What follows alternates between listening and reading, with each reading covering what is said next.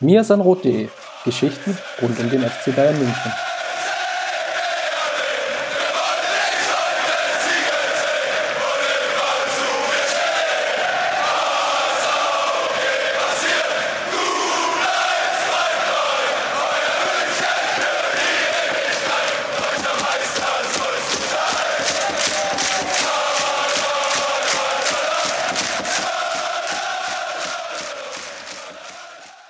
Herzlich willkommen zum Mesen Rot Podcast. Schön, dass ihr wieder mit dabei seid. Folge 161.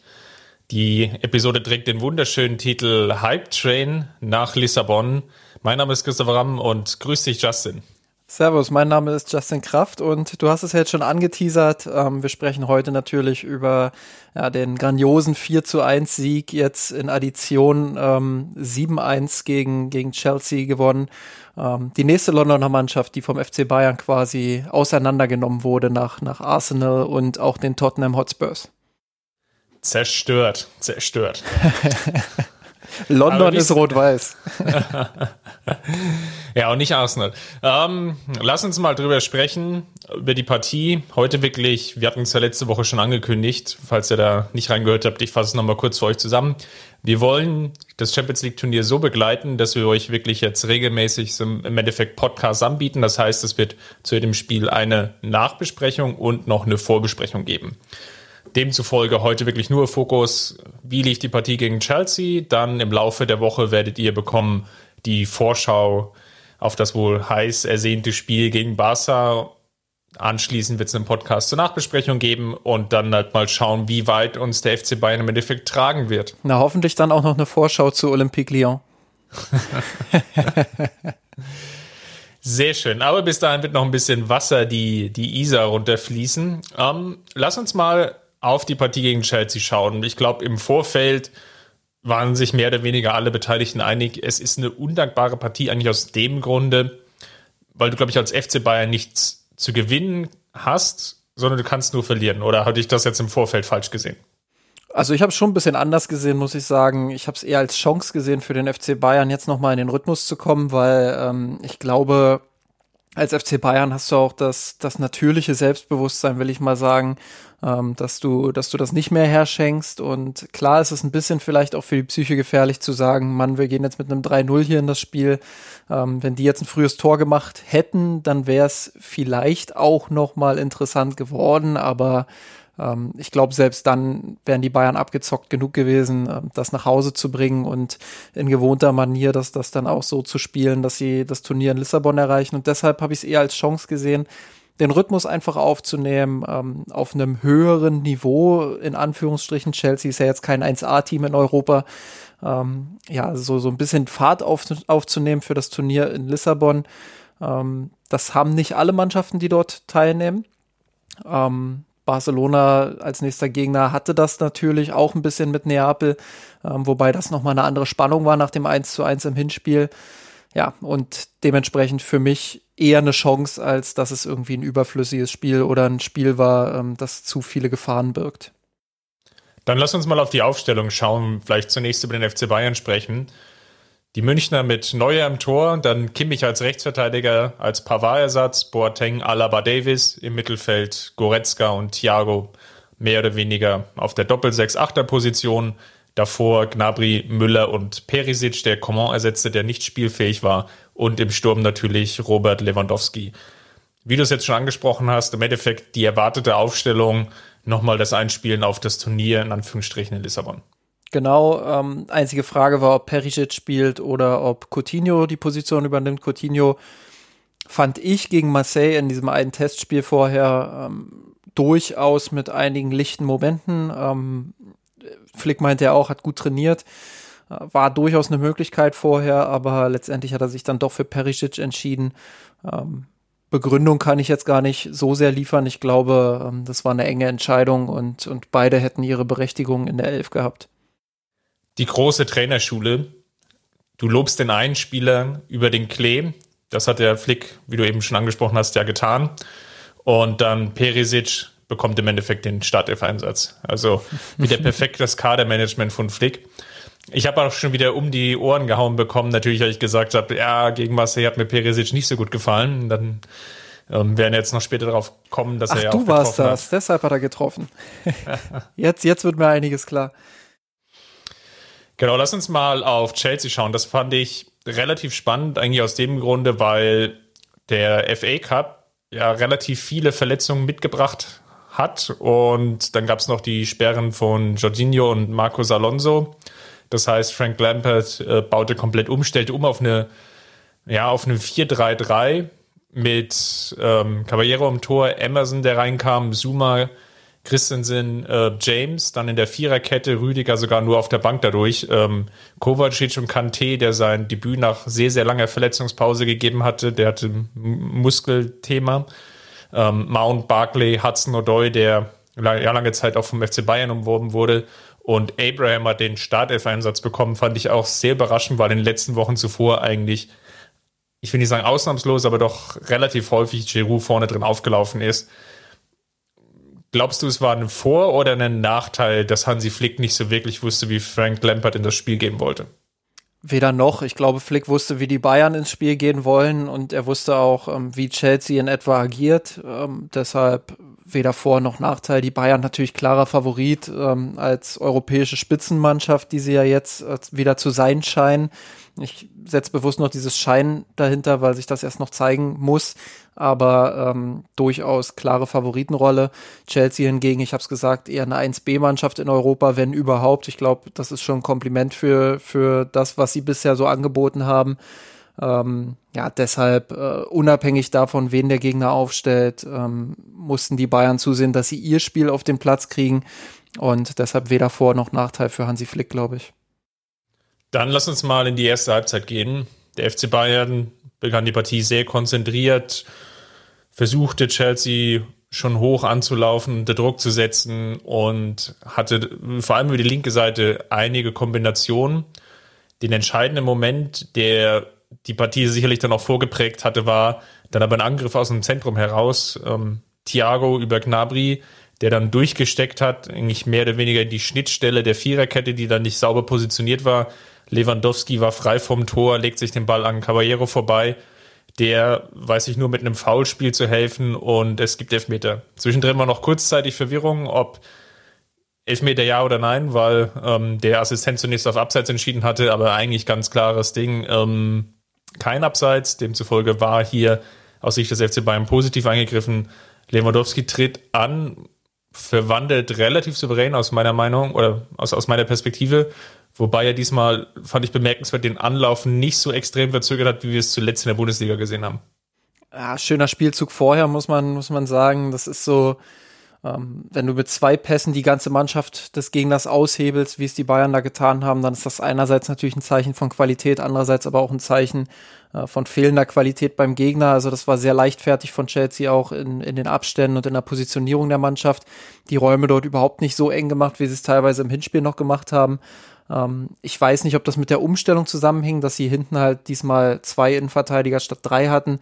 Äh, aber ja, also wie Nabri da im Zwischenraum sich anbietet, ist natürlich eine Qualität seinerseits, aber wie Chelsea das auch überhaupt nicht verteidigt bekommt, ähm, ja, das ist auch ein Stück weit fehlende Qualität. Dennoch ein, ein toller Spielzug, ähm, super Eröffnung von Thiago, herausragender Pass, aber auch von Nabri dann wieder durchsteckt. Ähm, ja, Elfmeter hast du alles gesagt, Lewandowski ist einer der sichersten Schützen in Europa, ähm, hat diesmal vielleicht nicht ganz so stark verzögert, aber sehr, sehr platziert geschossen, so dass äh, Caballero da keine Chance hatte. Ähm, weil ich gesehen habe, dass der ein oder andere sich darüber beschwert hatte, äh, dass Caballero dort kein Rot gesehen hat. Ähm, es gab vor Monaten, wenn nicht sogar bereits vor Jahren, ich weiß gar nicht, wann genau das war, ähm, ob 2019 oder 2018. Ähm, ich glaube, jetzt ist jetzt die zweite Saison, in der die Regel so ist, wie sie ja, ist. Also gab es eine Regeländerung, ähm, gelbe Karte, dass da keine Doppelbestrafung vorhanden ist. Nur das nochmal am Rande erwähnt. Genau, also rote Karte gibt es im Endeffekt nur bei einer ganz glasklaren Torchance, die hat der Schiedsrichter hier nicht gesehen. Kann man sicherlich teilen. Ähm, Lewandowski hat sich den Ball doch schon sehr weit vorgelegt. Ähm, er weiß aber dann noch umgekommen, wer. Es ist, ist müßig zu drüber diskutieren, ob rot oder nicht rot. Ähm, de facto gelbe Karte geht, glaube ich, in Ordnung. Tor, ja, dadurch wurde es nicht unbedingt wesentlich komplizierter, weil Chelsea hat ja ohnehin eigentlich schon vier Tore gebraucht. ähm, gab den Münchnern aber dann mehr Sicherheit. Was ich bemerkenswert fand, war dann, kommt dann, glaube ich, die Phase danach, der FC Bayern bleibt dran, zeigt sich sehr variabel. Ich fand auch, du hast ja Gnabry schon angesprochen, der dann im Zentrum aufgetaucht ist, Müller sehr häufig dann auf der rechten Außenbahn, teilweise aber auch ähm, Gnabry dann mal links außen. Ähm, die Angriffsspieler, die Flügelspieler waren da sehr, sehr variabel unterwegs, haben sehr häufig die Position getauscht. Da hatte Chelsea in der Defensive schon Probleme bei der Zuordnung. Ja, und dann kam Kimmich natürlich auch noch von hinten, der äh, in der durchschnittlichen Position ebenso hoch stand wie, wie Müller und Nabri als rechter Außenverteidiger. Ähm, hinten dann meistens von Thiago so ein bisschen abgesichert wurde, aber doch extrem hoch gespielt hat, auch im Schnitt 10 oder 15 Meter höher als Davies. Ähm, also die rechte Seite, beziehungsweise die linke Abwehrseite dann von Chelsea, die war total überfordert äh, kam mit dem Kombinationsspiel der Bayern auch überhaupt nicht zurecht. Und ähm, selbst wenn sie die Situation dort mal aufgelöst haben und dann nach links verlagert haben zu Davies, ähm, also wie du es gesagt hast, schon, schon sehr flexibel, sehr variabel, sehr spielfreudig auch.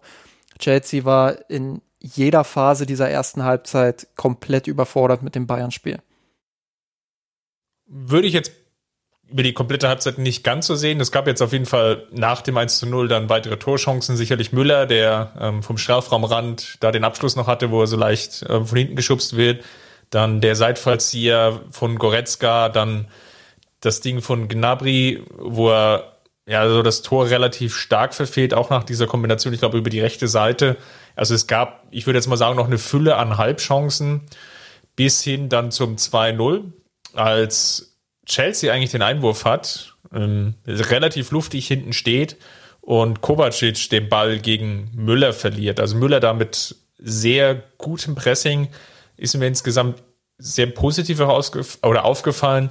Die Pressing-Vorstöße kamen teilweise sehr überfallartig überraschend. Es war jetzt nicht so, dass der FC Bayern komplettes Angriffspressing über die gesamte Spielzeit, also die 90 Minuten gespielt hat, sondern hin und wieder wirklich sehr versucht hat, dann vorzustoßen, und dann aber auch sehr aggressiv reinzugehen. Also Müller war hier das beste Beispiel sicherlich dafür, der Kovacic dann den Ball ab, Lux dann zu, äh, zu Lewandowski spielt.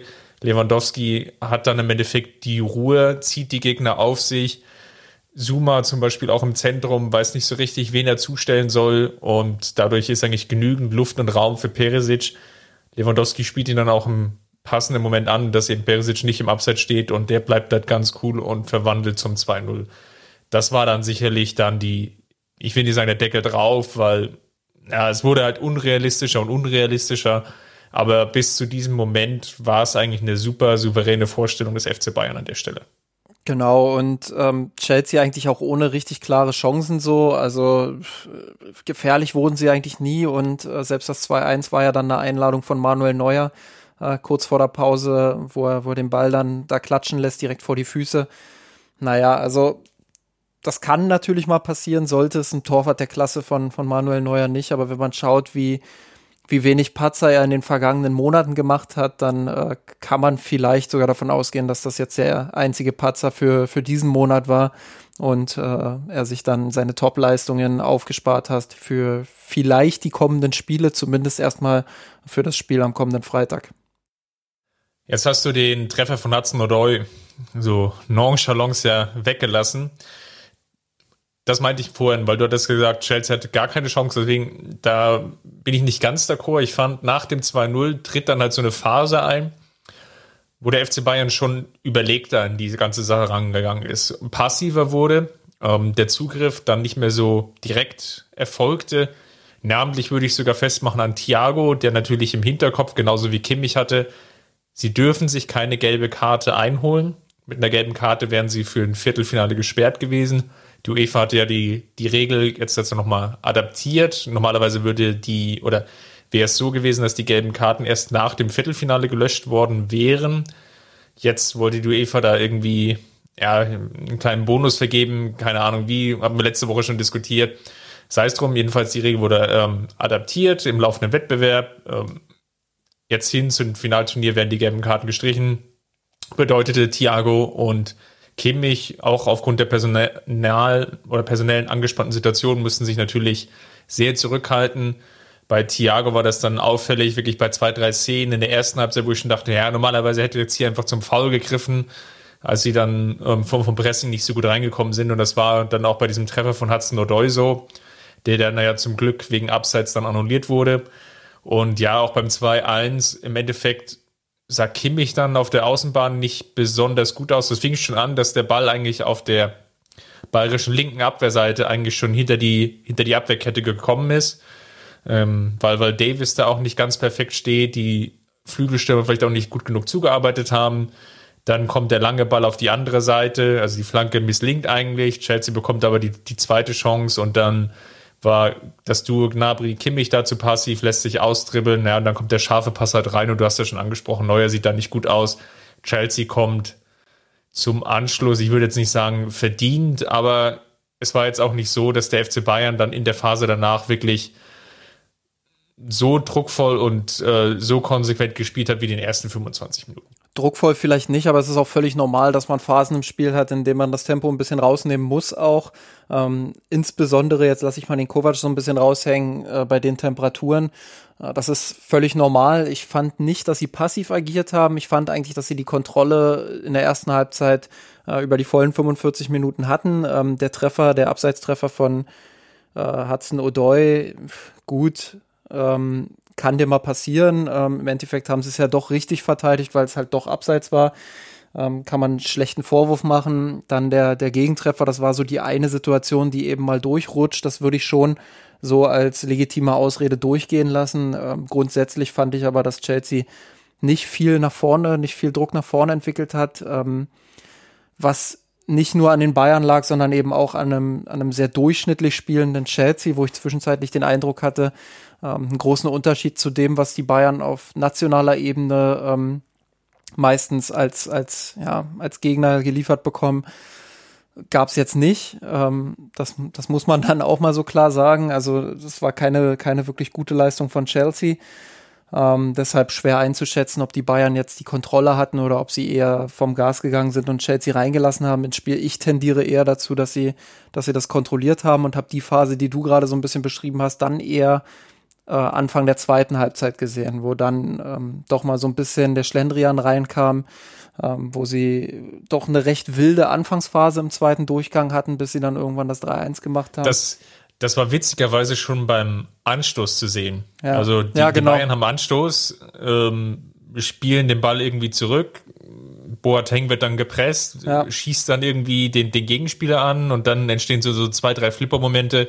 Ich will nicht sagen, dass daraus jetzt hätte eine große Torchance entstehen können, aber da hatte man schon das Gefühl, mit dem Kopf sind sie noch nicht so ganz auf dem Platz. Ja, oder schon in Lissabon. Ähm, das war dann so eine Phase, da konnte man als Trainer dann nicht so zufrieden mit sein, weil du natürlich den Anspruch hast, dass die Mannschaft das auch durchzieht bis zum Ende. Und Flick hatte natürlich auch im Hinterkopf, ähm, je länger diese, diese Partie auch noch relativ knapp im Ergebnis ist, umso eher ähm, kann er eben nicht wechseln. Also die Sache ist ja, man will ja mit Kimmich und Thiago die Spieler dann auch so schnell wie möglich ins Trockene bringen. Wir als Fans haben natürlich immer die Perspektive, okay, die führen jetzt 2-1. Was soll da noch passieren? Ich meine, Chelsea braucht zu dem Zeitpunkt äh, ein 5 zu 2. Es ist unwahrscheinlich, dass sie 5-2 gewinnen. Aber Flick hat eben auch die Erfahrungen aus dem Frühjahr noch so ein bisschen im Hinterkopf, wo dann ähm, gegen Ende ja das ein oder andere Spiel noch mal fast verzockt wurde. Und ähm, vielleicht Auch, auch als er eben sehr, sehr viel gewechselt hat, muss man auch dazu sagen. Genau, Also gegen Hoffenheim war da so das, das Prädis oder prädestinierteste Beispiel dafür, hat sehr, sehr viele Jugendspieler eingewechselt, Odrizola und so weiter und so fort. Und auf einmal wurde aus dem 4-1 dann noch ein 4-3 und, und Hoffenheim hatte noch zwei Riesenchancen auf das 4-4. Ja, war natürlich auch ein anderer Zeitpunkt der Saison. Also ich glaube, den Bayern wäre das jetzt trotz Wechseln nicht passiert gegen Chelsea, aber das ist vielleicht so ein bisschen die Herleitung der Begründung, warum Flick dann Thiago und Kimmich auch erst später in der Partie ähm, rausgenommen hat, als er sich dann auch hundertprozentig sicher war, jetzt, jetzt wird das Ding auch über die Strecke gebracht. Ich persönlich habe mir trotzdem gewünscht, dass es früher passiert. Ich meine, ähm, kurz vor der Auswechslung fault Thiago ja noch am eigenen Strafraum Chelsea-Spieler. Wir haben das im Slack bei uns auch so ein bisschen diskutiert. Daniel meinte dann noch, ähm, ja, vielleicht hat der Schiedsrichter auch draußen schon gesehen, dass er jetzt ausgewechselt wurde und bei dem Spielstand war er ein bisschen gnädig und hat die gelbe eben nicht gezeigt, weil er genau wusste, was das für Konsequenzen hat. Es gibt auch Schiedsrichter, die zeigen dann vielleicht erst recht die gelbe Karte. Ähm, deswegen, wenn das wirklich so gewesen ist, dass der Schiedsrichter das im Hinterkopf hatte, dann Chapeau. Ich finde es immer gut, ähm, wenn da jetzt nicht versucht wird, ja, den Wettbewerb zu verzerren, ist ein bisschen zu hart, weil eine gelbe Karte hätte es durchaus geben können für die Situation. Ähm, aber man will ja immer auch die besten Spieler dann bei so einem Turnier dabei haben. Und äh, wegen so einer Larifari-Situation dann Thiago das Viertelfinale zu nehmen, äh, wäre schon relativ hart gewesen. Ähm, deshalb Hut ab, wenn die Entscheidung so getroffen wurde. Aber ähm, das meinte ich halt. Also da, wenn es da die gelbe gibt, dann reden wir heute auch anders über Flick, glaube ich ähm, weil er dann den Fehler gemacht hätte, die beiden zu spät runterzunehmen, insbesondere dann eben Thiago. Ja, und ähm, dann ja, hätten wir wahrscheinlich erwähnt, kritischer bei, das analysiert. Bei Thiago hatte sich das ja schon angedeutet. Ja, er hatte hat davor schon nochmal.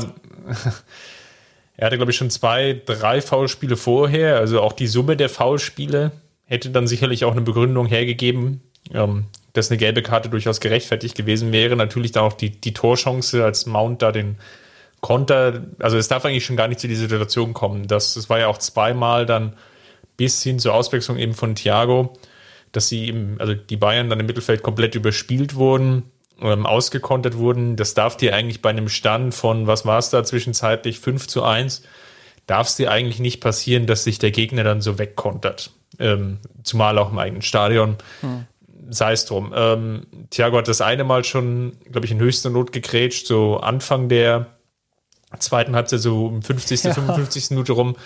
Und dann ja die gleiche Szene eben noch, also da eben sauber und dann eben kurz vor seiner Auswechslung eben unsauber.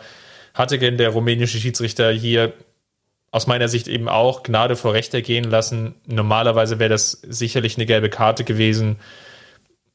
Nochmal Glück gehabt. Ähm, Vielleicht vorher noch ein Einsatz zu Boateng, der ja dann auch ausgewechselt wurde. Vielleicht lag das auch daran, dass Flick noch unsicher war mit dem Wechsel. Er hat ja dann ähm, Süle und Coutinho gebracht. Ähm, die Fünfer-Auswechselregelung führt natürlich auch dazu, dass du geneigt bist, dann Doppelwechsel zu machen, weil du darfst ja trotz allem nur dreimal wechseln. Hm. Ähm, sprich, er hat dann er hat den Doppelwechsel vollzogen, Peresic rausgenommen für Coutinho.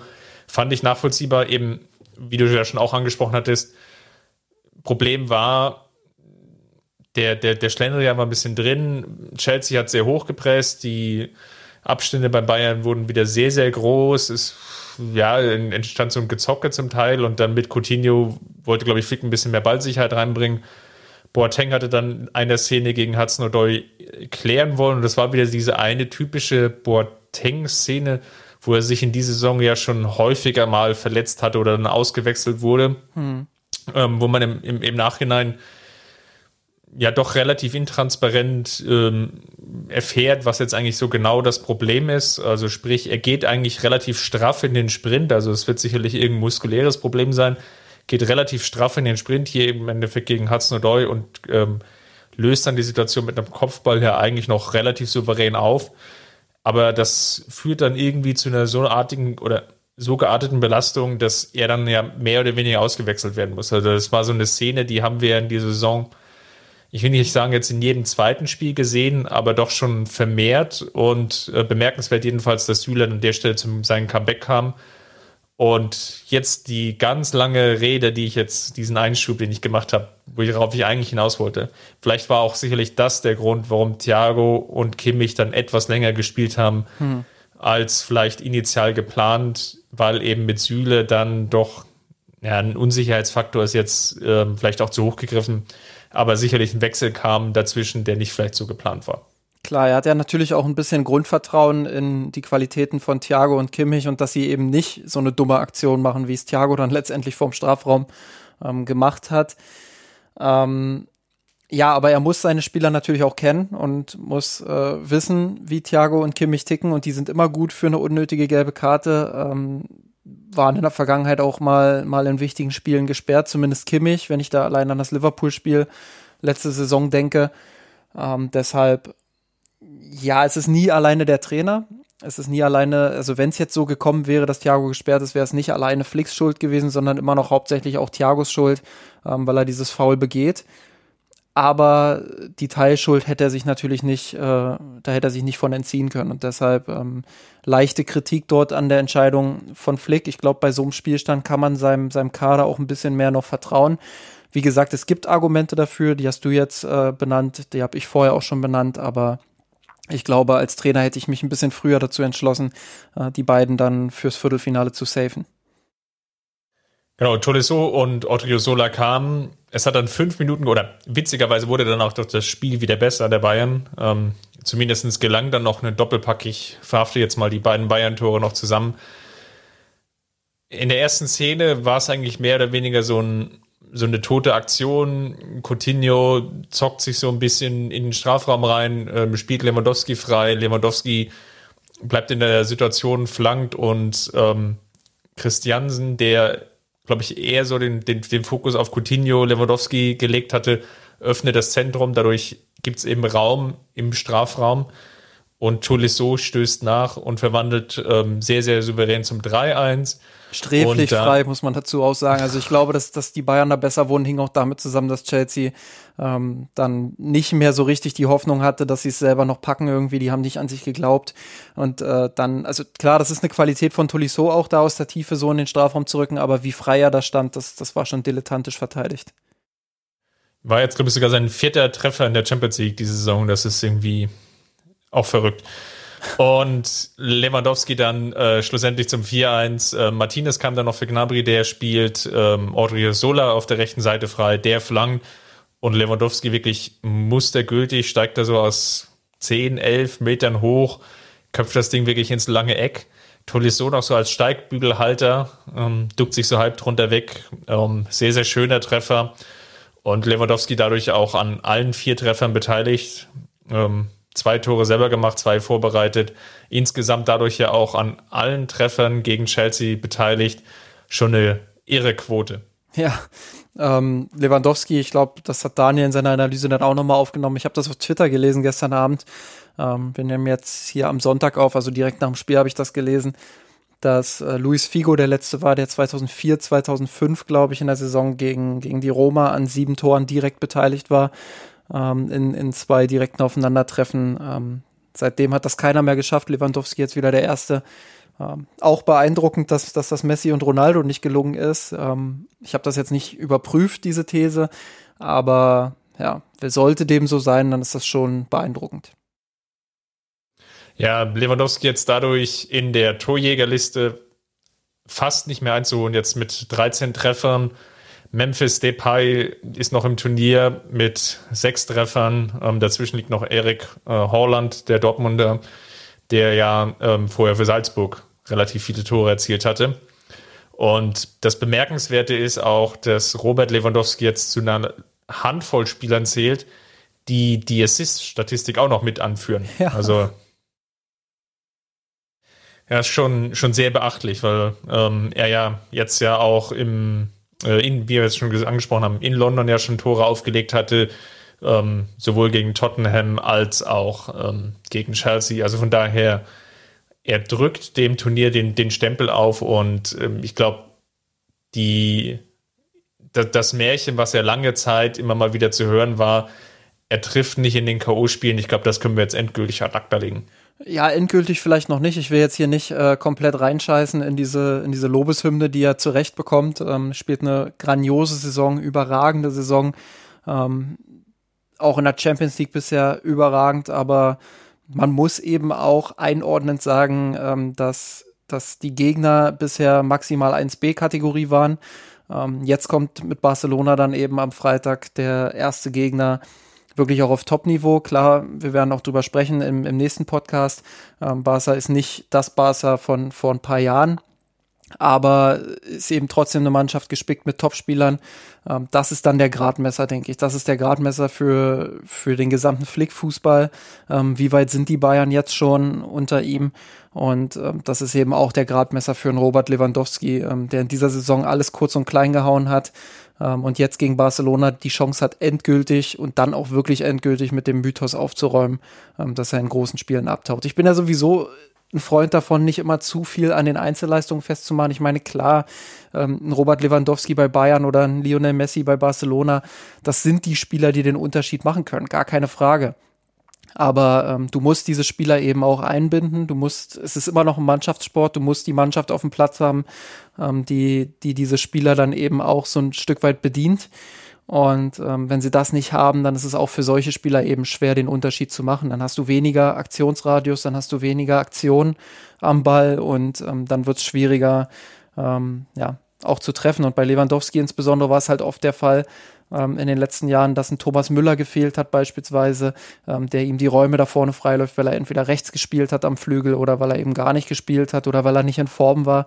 Ähm, man merkt richtig in dieser Saison, wie wichtig es auch ist, dass er um sich herum Spieler hat, die ihm diese Räume schaffen, die ihm diese Räume kreieren, die eben als Freiläufer dann auch unterwegs sind, wie Thomas Müller ähm, und dafür sorgen, dass, dass Lewandowski dann eben auch den Platz für seine durchaus überragenden Aktionen hat. Und der gibt es dann eben auch wieder zurück, wie beispielsweise bei seinen Torvorlagen jetzt gegen Chelsea. Und ich glaube, das macht ihn so komplett, ähm, nimmt auch am, am Spiel wunderbar teil. Aber jetzt, wie gesagt, gegen Barcelona, das ist dann die große, die große Prüfung, sage ich mal. Da kann er wirklich endgültig dann auch beweisen, ähm, dass, er, dass er in die ganz oberste Kategorie gehört. Dann lass uns zum Abschluss des Spiels nochmal auf vielleicht einzelne Dinge schauen, die aufgefallen sind. Wie fandest du Kimmich als Rechtsverteidiger, der ja die Rolle jetzt ja gegen Olympique Marseille im Testspiel jetzt für knapp 60 Minuten inne hatte? Ja, ganz, ganz okay. Nein, ähm, also die Sache ist bei Kimmich halt, ich habe es vorhin gesagt, der ist brutal offensiv. Der spielt toll, wenn er am Ball ist. Der spielt wichtige Pässe. Ähm, ich hatte auch das Gefühl, die rechte Außenbahn der Bayern ist unpressbar. Also Chelsea, selbst wenn sie mal Druck gemacht haben da draußen, ähm, die haben keine Sonne gesehen, wenn, wenn die vier Spieler da rechts äh, kombiniert haben. Also Nabri, Müller, ähm, Thiago, der dann meistens noch mit rechts war und eben Kimmich. Ähm, wenn die in die Kombination kamen, dann, dann ging die Post dort auch ab. Unfassbare Spielfreude.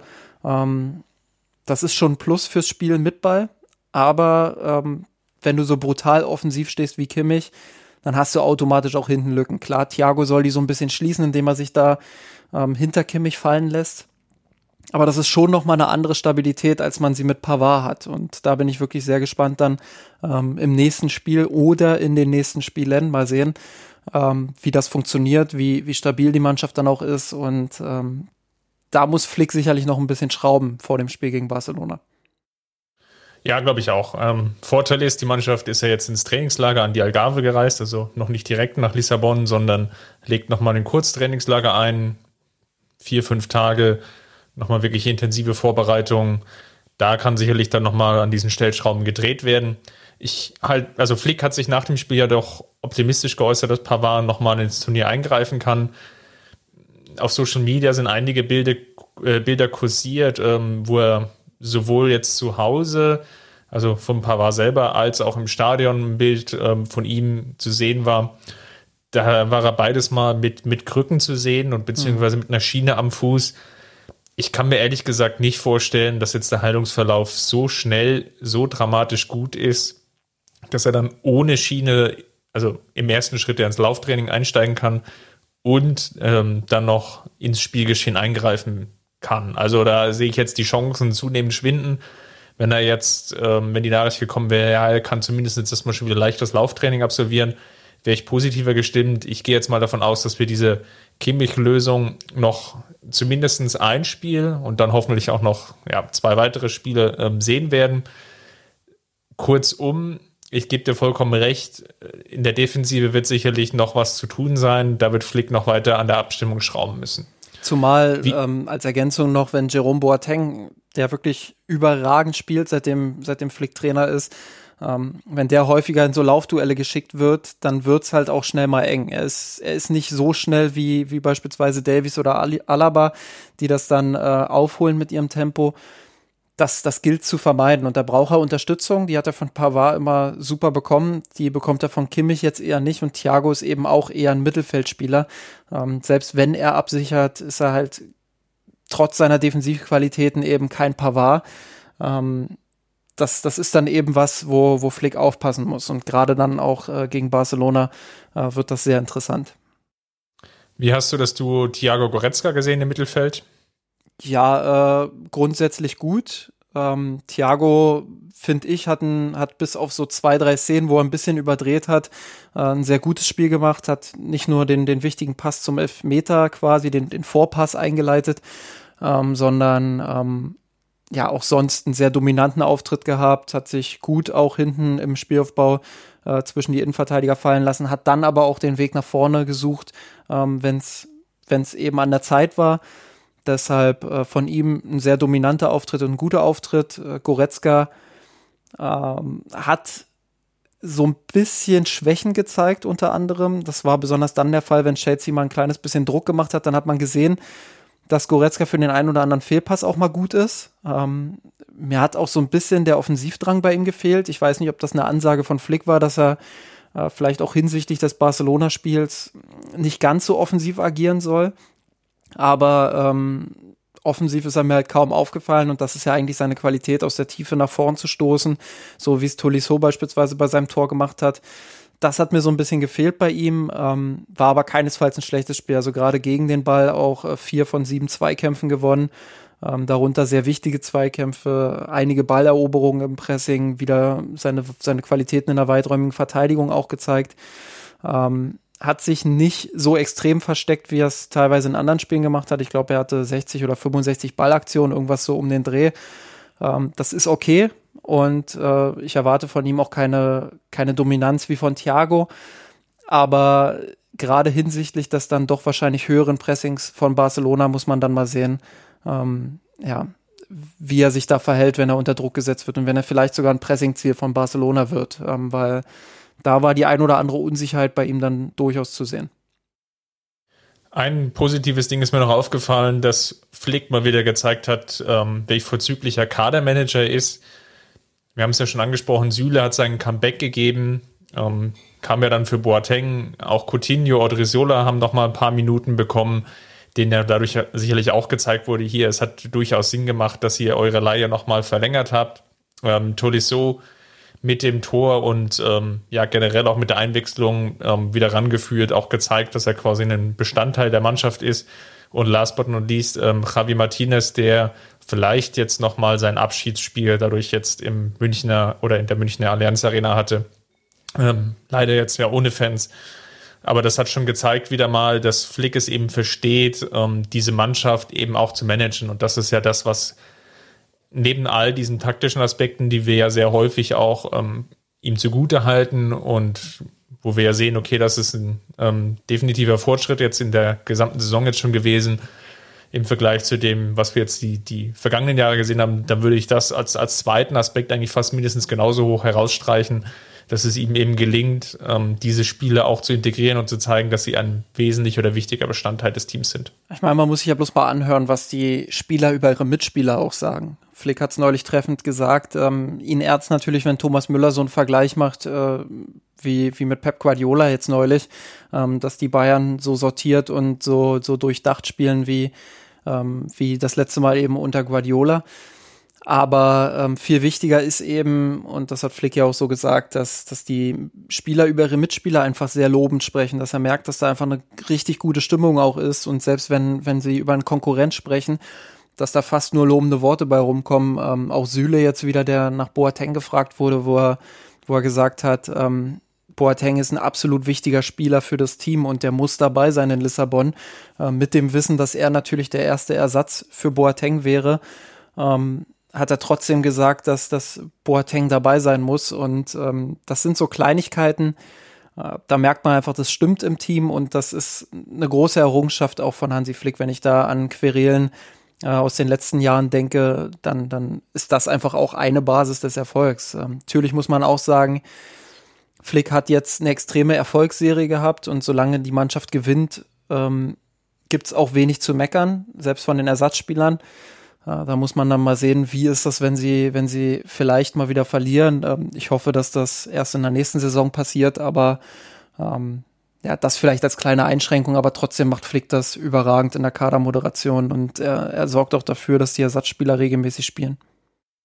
Dann lass uns mal zum Abschluss des Podcasts auf unsere Kategorie Gewinner und Verlierer kommen. Wer war denn der Gewinner der Partie für dich? Ja, Robert Lewandowski ohne Zweifel. Also das ist wirklich ganz oberstes Regal, was der im Moment spielt. Ähm, wir haben es gesagt, an allen Toren beteiligt. Eigentlich sogar ähm, von den insgesamt sieben Toren äh, acht Scorerpunkte gesammelt, weil er den Elfmeter ja auch noch selbst rausgeholt hat. Und manche, manche Portale werten sowas ja als Assist. Ähm, deshalb acht Scorerpunkte bei sieben Toren, das ist schon sensationell. Ähm, aber Spaß beiseite, also das ist einfach überragend, was der im Moment spielt und wie wichtig der auch für die Offensive ist. Ähm, deshalb mal wieder Lewandowski auch als Gewinner. Dann nehme ich einfach mal Hansi Flick. Ähm, hab, wir haben ja jetzt ja beide schon die, die Lobeshymne hinter uns. Ich würde aber noch den einen Spruch mit aufnehmen, den er gebracht hat.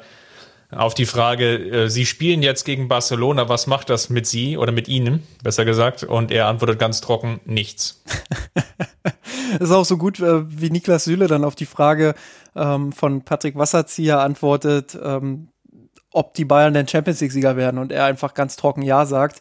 Ähm, als, also Wasserzieher hat die Frage noch nicht mal zu Ende gesprochen, da sagt er schon Ja. Also auch das wieder so ein Zeichen für das Selbstbewusstsein, was die Bayern einfach haben im Moment. Wer war denn der Verlierer des Spieltags? Ja, fällt natürlich schwer, wenn du 4-1 gewinnst, ähm, aber ich, ich nehme Neuer, ähm, weil er halt den Patzer gemacht hat. Und wie gesagt, ich hoffe, dass er, dass er da nicht mehr ähm, ja nicht mehr patzt jetzt im, im Verlauf des Turniers aus sportlicher Sicht. Ähm, ich weiß gar nicht, ob ich das Fass jetzt aufmachen will, aber er ist auch ein Stück weit der Verlierer der Woche, weil er eben äh, ja, geäußert hat, ähm, dass ihm das scheißegal ist, was da an Kritik auf ihn eingeprasselt ist, weil er in Kroatien dieses ähm, rechts, rechtsnationale Lied gesungen hat. Ähm, auch das fand ich ein bisschen schade, unabhängig davon, welchen Standpunkt man vertritt. Ähm, ist es doch immer immer sehr schade, wenn Menschen, die so in der Öffentlichkeit stehen, dann sagen, dass ihnen das völlig am Arsch vorbeigeht, wenn, wenn da Kritik geäußert wird. Ähm, er hätte sich wenigstens mit der Kritik auseinandersetzen können und nicht von oben herab jetzt sagen sollen, ähm, ja, das ist mir alles scheißegal. Da, da beschäftige ich mich 0,0 mit. Ähm, das war mal wieder von der menschlichen Seite her für mich sehr enttäuschend, ähm, obwohl es eigentlich offensichtlich war, beziehungsweise damit zu rechnen war, weil er ja in den letzten Wochen dazu auch gar nichts gesagt hat. Ähm, das nur noch mal hinten rangeschoben. Ähm, da hätte ich mir ein anderes Verhalten von ihm als Kapitän ähm, des FC Bayern und auch der Nationalmannschaft einfach erwünscht. Dann, also vollkommen d'accord, erstmal im ersten Schritt. Ähm, zweiter Schritt, mein Verlierer. Ich würde mal mit Lukas Hernandez gehen, der nicht eingewechselt wurde, also ja ohnehin schon, wie erwartet, ja nicht in der Startelf stand ähm, und jetzt aber auch nicht eingewechselt wurde, als Boateng ja die Probleme hatte. Klar, jetzt natürlich ein schönes Comeback für Süle und sicherlich auch der Moment, wo du wirklich Süle auch mal bringen konntest. Auf der anderen Seite täte es, glaube ich, auch Hernandez gut, ähm, Spielzeit zu sammeln. Einfach auch als, als Alternative bereitzustehen, wenn die Verletzung vielleicht von Boateng schlimmer gewesen wäre. Jetzt hält sich Flick das natürlich etwas offen, indem er Süle gebracht hat. Ich denke mal, wenn, wenn Boateng jetzt ausfallen wird, das werden wir jetzt, glaube ich, erst irgendwie in den nächsten Tagen sehen, dann ist Hernandez sicherlich schon die erste Alternative. Nichtsdestotrotz ähm, fehlte jetzt etwas Spielzeit und von daher, auch wenn er nicht gespielt hat oder weil er nicht gespielt hat, eben mein Verlierer der Woche. Kann man sicherlich auch so sehen. Ähm der einzige Spieler auch den Flick jetzt nicht so richtig mitgenommen hat gegen Chelsea, ähm, weil wir ja davon gesprochen haben, dass, dass er ein gutes Händchen dafür hat, alle Spieler auch wirklich mitzunehmen. Hernandez war da so ein bisschen außen vor. Ähm, andererseits verständlich, es ist die rechte Innenverteidigerposition gewesen und das ist nun mal eigentlich Süles Rolle und vielleicht wollte er einfach auch gucken, dass er ihm jetzt ähm, dementsprechend dann auch die, die Spielpraxis gibt und ähm, versucht auch Süle noch mal so ein bisschen Rhythmus zu geben, falls er dann wirklich gebraucht wird im Laufe des Turniers. Gut, dann haben wir die Nachbesprechung für das Spiel gegen Chelsea ja im Kasten. Wie angekündigt, wir werden uns dann im Laufe der Woche dann melden mit der Vorschau auf Barcelona, wenn dann auch, glaube ich, klar ist, wer dann wirklich wie fit ist. Wir werden dann darauf eingehen, wie die taktischen Grundformationen aussehen werden, was wir für eine Partie erwarten können. Ich glaube, was jetzt schon im Vorfeld klar ist, der Freitag wird auf jeden Fall ein Fußballfest werden.